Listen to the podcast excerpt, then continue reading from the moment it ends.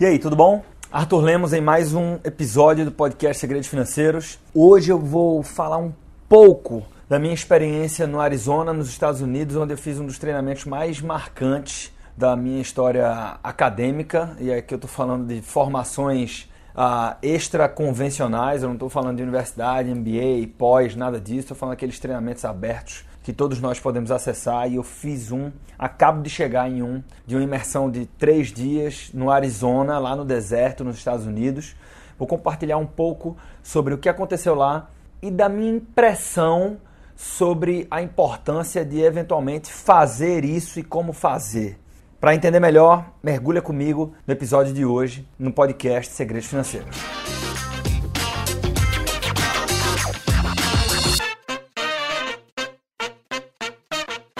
Então, eu acordo aqui no meu primeiro dia em Recife, disparei algumas coisas, alguns e-mails, alguns calls, com um monte de coisa atrasada, porque para estar três dias em imersão lá no Arizona, eu precisei estar uma semana fora da minha rotina e, por estar à frente de um negócio, uma semana fora pode parecer pouco tempo, mas é, quem é empreendedor vai entender muito bem que uma semana é um monte de coisa que vai se acumulando. Ah, então, a verdade é que eu estou muito cansado, exatamente nesse momento que eu estou gravando esse podcast, porque uh, tô olhando aí para um leão de desafios, de coisas que acumularam nesse período, né? Uh, e tô ainda na ressaca da viagem de mais de, sei lá, 15, 20 horas, eu nem contabilizei direito, na, e ainda com a história do fuso horário, né? Agora sim, só para você uh, entender um pouco, quantas pessoas você conhece que já visitaram o Arizona? Né, o deserto lá do Arizona, na, na cidade de Phoenix. Quem é que vai pro Arizona? Né? Quantas pessoas já foram para lá? Eu te desafio a perguntar, cada 10 pessoas que você conhece, que você perguntar quem aí já foi pro Arizona, dificilmente você vai encontrar alguém. Você que, lógico, você tem a família lá, etc. Né? E por que, que eu fui parar lá? Porque eu fui fazer um treinamento, um treinamento que alguns se enganam achando que não tem nada que ver com finanças, né? com educação financeira, mas do meu ponto de vista tem muito que ver. Foi um treinamento sobre influência e persuasão, com a maior referência mundial no assunto. Um cara que vale a pena você pesquisar, chama Doutor uh, Cialdini, né? é o Robert Cialdini, Cialdini com C. Ele é best-seller uh, sobre esse assunto, um cara super referenciado, uh, consultor de campanhas presidenciais nos Estados Unidos, cara importante pra cacete. Uh, eu, não, eu, não, tenho certeza dessa informação, mas me parece que ele já foi indicado a prêmio Nobel. Ele não tem ainda um prêmio Nobel, mas já foi indicado a. E é um cara que não pisa em lugar nenhum para ministrar uma palestra de 50 minutos por menos de 50 mil dólares livre na conta dele. Então é um cara muito referenciado na área dele, que é de influência e persuasão. E ele estuda ah, sobre uma perspectiva acadêmica, ou seja, científica, não é achismo, não é observação, é pesquisa e constatação. Então o cara tem essa veia acadêmica, ah, faz tá, mais de 30 anos que ele faz pesquisas nesse campo comportamental, com ênfase em persuasão. E eu fui fazer um treinamento sobre sobre os princípios que nos levam a dizer sim, né? um treinamento sobre influência e persuasão. Quando eu falo isso, muitas vezes a gente pensa assim, porra, é um treinamento de vendas, isso tem nada a ver com a área de Arthur, Arthur tá misturando as coisas, mas na verdade não é. Isso tem tudo a ver com a educação financeira. Na hora que você se posiciona enquanto professor, né, para compartilhar um conteúdo, às vezes o que você tem a propor como caminho, né, para um amigo, para um familiar, para um aluno, para um seguidor, para o que é que seja, uh, no primeiro momento não é o caminho mais óbvio para aquela pessoa. E você propõe aquele caminho porque você está defendendo ali que tecnicamente é o melhor caminho a ser seguido. Mas a grande verdade é que a nossa cultura não nos prepara para ser financeiramente inteligente. Tampouco o nosso sistema educacional. Ou seja, o professor muitas vezes ele tem que exercer um papel de influenciar no bom sentido. Para fala persuadir, influenciar parece que é o que é uma coisa do mal, mas não é. Ou seja, você tem que ser capaz de influenciar a pessoa a mudar o posicionamento dela, a, a considerar um novo mindset né? uma nova forma de pensar sobre esse assunto. Isso é um puta processo de influência. Esse é um lado que torna o assunto persuasão extremamente importante para o que eu faço. Eu ministro treinamentos abertos e fechados a público. Né?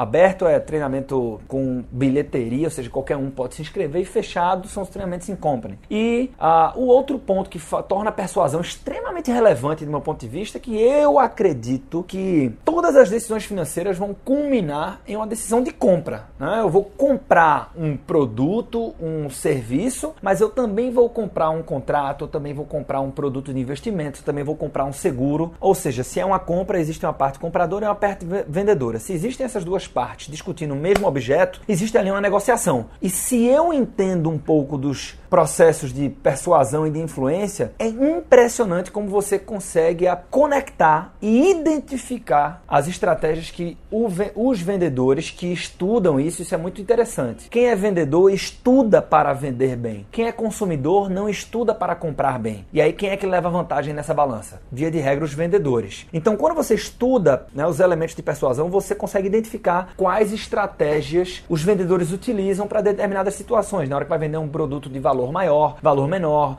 quando vai vender um serviço, etc. E sabendo quais são essas estratégias, você pode, de antemão, utilizá-las ao teu favor. Né? Então, eu também bebo muito da fonte de influência para compartilhar esse conhecimento com o nosso grupo, com a nossa base de alunos, para que eles comprem melhor, porque comprando melhor vai sobrar mais dinheiro no teu bolso. Né? Mas o fato é que o curso era extremamente exclusivo, caríssimo por sinal. Né? Quando eu incorporei todos os custos indiretos também, ou seja, tinha o custo direto do curso, curso, né, um investimento, e ah, aqueles desembolsos indiretos para poder participar lá. Então, para Arthur, que mora em Recife, representou deslocamento, hospedagem, uma alimentação mais cara do que o comum, etc. Um monte de coisa. Quando junto tudo isso, foi o valor de um carro que eu investi para participar ah, lá no deserto do Arizona desse treinamento. Né? É, que foi um treinamento para pouco mais de 20 pessoas, 23 pessoas ou 22 pessoas, não tenho o um número certo, mas foi alguma coisa beirando 20 pessoas. É, não tinham só executivos, a, todos os executivos, com exceção de uma professora da própria Universidade do Arizona, né?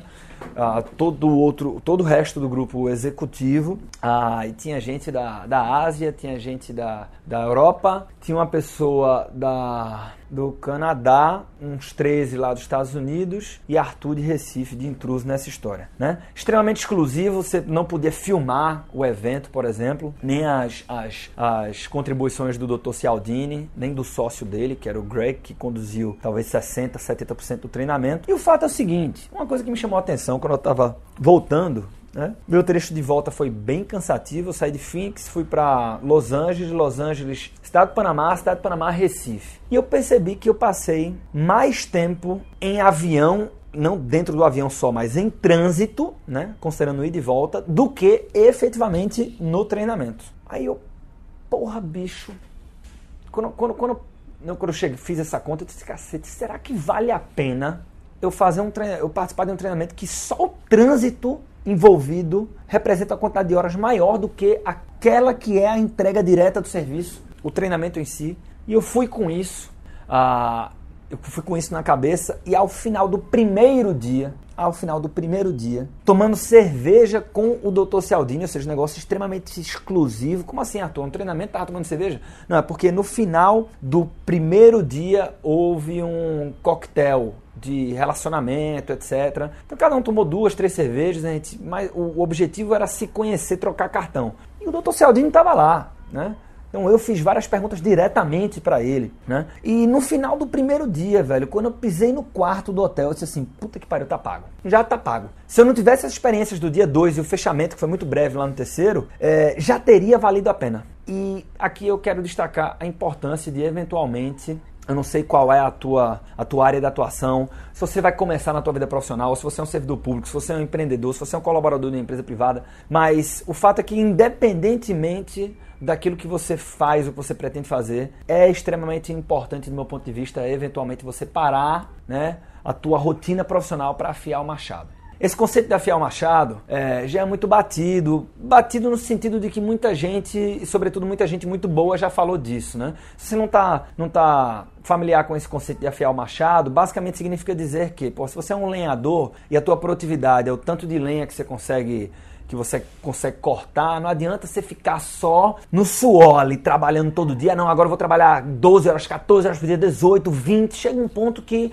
não se trata mais de uma questão de horas trabalhadas. Você precisa parar, respirar, dar um passo para trás e afiar o machado, porque esse tempo que você não está cortando lenha, mas que você está afiando o machado, quando você volta para a tua atividade ali, para o suor, para a guerra do dia a dia, com o machado afiado, você vai poder cortar mais rápido. Isso vai compensar aquele tempo que você não estava cortando lenha para afiar o danado do machado.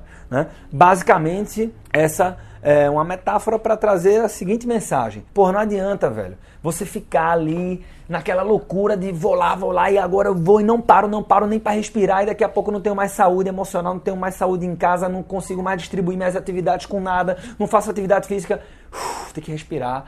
E às vezes você tem que sair desse processo louco que se a gente vacilar, o dia a dia da gente acaba se tornando muito louco, né? E você tem que dar um passo para trás e beber um pouco da fonte do conhecimento para que você se torne um profissional mais capaz. Seja ah, fazendo cursos, lendo livros, fazendo mentorias, juntando uma galera que você acha que é legal, que você admira e batendo papo de verdade sobre negócios, da forma que você gosta de se preparar, da forma que você gosta de consumir conteúdo. Mas, qualquer que seja essa forma, de fato, é, é, extremamente importante fazer isso. E o que eu escuto quando o assunto vira esse, né, treinamento e tal, eu estou falando disso o tempo todo, porque o, o negócio, o empreender dinheiro, é entrega de conhecimento e, e promover treinamentos transformacionais. É, é assim, porra, eu quero, vou fazer e tal, mas a principal objeção sempre é tempo. Né? Pô, eu quero ler um livro que me indicaram que ia ser um negócio transformador para mim, mas eu não, não, não, tive tempo ainda. E quando vê, passa-se um ano, passa-se dois anos. Então, porra, de duas, uma. Ou você está administrando mal, e isso significa dizer que aquilo não é a prioridade para você, ou então ah, aquele livro, né, que foi a segunda hipótese que eu comentei agora, ele não é importante de verdade, ele não vai ser. Você não está enxergando valor de verdade naquele conteúdo, naquela indicação que alguém fez. Por quê? Porque quem quer dá um jeito, papai. Né? E quem quer dar um jeito, inclusive, abre precedente para um comentário. Quem quer dar um jeito e quem quer ver as coisas diferentes. Quando eu comentei com algumas pessoas mais próximas sobre essa história do, do treinamento do Cialdini lá no, no Arizona, é, eu escutei coisas do tipo: algumas pessoas disseram assim, pô, bicho, pensa bem se você realmente vai fazer, porque primeiro é, é um alto valor de investimento, né? E segundo, é, é isso que, que eu trouxe aqui, né? Tu tem certeza que vale a pena, você vai passar tanto tempo fora, mais tempo de deslocamento do que o próprio tempo do treinamento. E aí, de fato, se você for olhar, por exemplo, várias, várias, sei lá, se for juntar tudo aí, 30 horas de avião, é uma desvantagem sobre vários aspectos. É cansativo, é um tempo pode ser perdido, é um saco, nada, nada, tal, tal, tal, tal, tal, beleza? Eu tenho problema de coluna, então, pô, pra minha coluna é horrível, beleza. Mas, volto, quem quer dar um jeito e ver as coisas diferentes? Ter várias horas dentro do avião, sobretudo na volta, para mim era e foi constatado que foi uma puta de uma vantagem, no sentido de complementar aquele processo de imersão. Porque se eu concluísse o processo de imersão e no dia seguinte acordasse dentro do meu escritório, em 30 minutos eu já estava cheio de coisa e tal, aquilo que está atrasado, não sei o que, vai ter uma reunião e tal, vai ter que gravar um, não sei o que, um conteúdo, pronto. Né? Mas o fato de poder passar pelo menos 15 horas, né, um trecho dessa viagem toda, eu estou arredondando aqui os números, se brincar foi mais do que isso. É, quando me referia a 30 horas era ida e volta. Né? Mas o fato é que passar tantas horas assim, preso dentro do avião, sem acesso à internet, me deu a oportunidade de revisitar aquele material inteiro. Você tem ideia do voo da cidade do Panamá até Recife, eu não dormi um minuto sequer e escrevi que quando o avião aterrizou, a minha mão estava doendo. Né? Eu fiz uma puta de uma revisão, eu consolidei já outros, outras pequenas revisões que eu tinha feito até chegar na cidade do Panamá e principalmente eu fiz uma anotação de 59 itens de melhoria para os nossos produtos e serviços. Né? E, e, e, alguns desses pontos eram melhoria de conteúdos a serem entregues para a nossa base de alunos, para os treinamentos que a gente faz. Então, isso é de um valor que não dá para se calcular, velho. Né? E aquele negócio, para quem não quer fazer de verdade, ah, não, é muito tempo no avião, é muito cansativo, não sei. quem quer dar um jeito e quem quer ver as coisas diferentes. Né? Estar muito tempo, muitas horas no avião, para mim foi uma grande vantagem. E eu consigo comparar isso ao próprio contragolpe financeiro, que é o treinamento da plataforma da gente que a gente faz com mais recorrência. É, Eu não estou comparando o treinamento do Dr. Cialdini ao contragolpe. É, jamais eu ousaria fazer isso e, e, até porque são produtos absolutamente diferentes, de natureza diferente. Um fala de educação financeira, investimentos e o outro fala de persuasão. A questão é que, uh, por ter muitas pessoas aqui em Recife, que, amigos que têm acesso direto a mim, que falam comigo, e eu escuto cada vez mais, porque a partir do momento que a gente vai fazendo mais turmas, mais pessoas indicam, mais pessoas falam sobre o contragolpe ou os outros treinamentos. Eu estou falando aqui agora do contragolpe. E aí uh, eu escuto cada vez mais alguém dizer o seguinte: porra, velho. Tô precisando fazer esse treinamento aí, o contragolpe financeiro. Tô precisando entender melhor sobre investimentos, então tô precisando perder o meu medo de investir. Tô pre precisando XYZ, cada um que traga a sua dor e fala assim: "Eu vou fazer, cara. Eu quero fazer muito". Porém, é num sábado, né? Porra, aí eu tô muito acostumado a escutar isso e o meu papel enquanto educador é de estimular e motivar essa pessoa. Por quê? Porque eu sei do benefício que a aguarda caso ela participe de um treinamento como esse. Então eu falo, cara, é importante afiar o machado, vale a pena. Né? O, o, o, o esforço que o desempenho que a gente alcança tem uma certa proporção com o esforço que se faz. Vale a pena esse esforço. Queimar um sábado aqui, você tem tantos sábados, queima um sábado aqui porque você vai perceber o impacto nos teus resultados, etc. Normalmente eu, eu, tenho, esse, eu tenho essa resposta meio que pronta e é o meu papel enquanto educador e até enquanto empresário. Afinal de contas,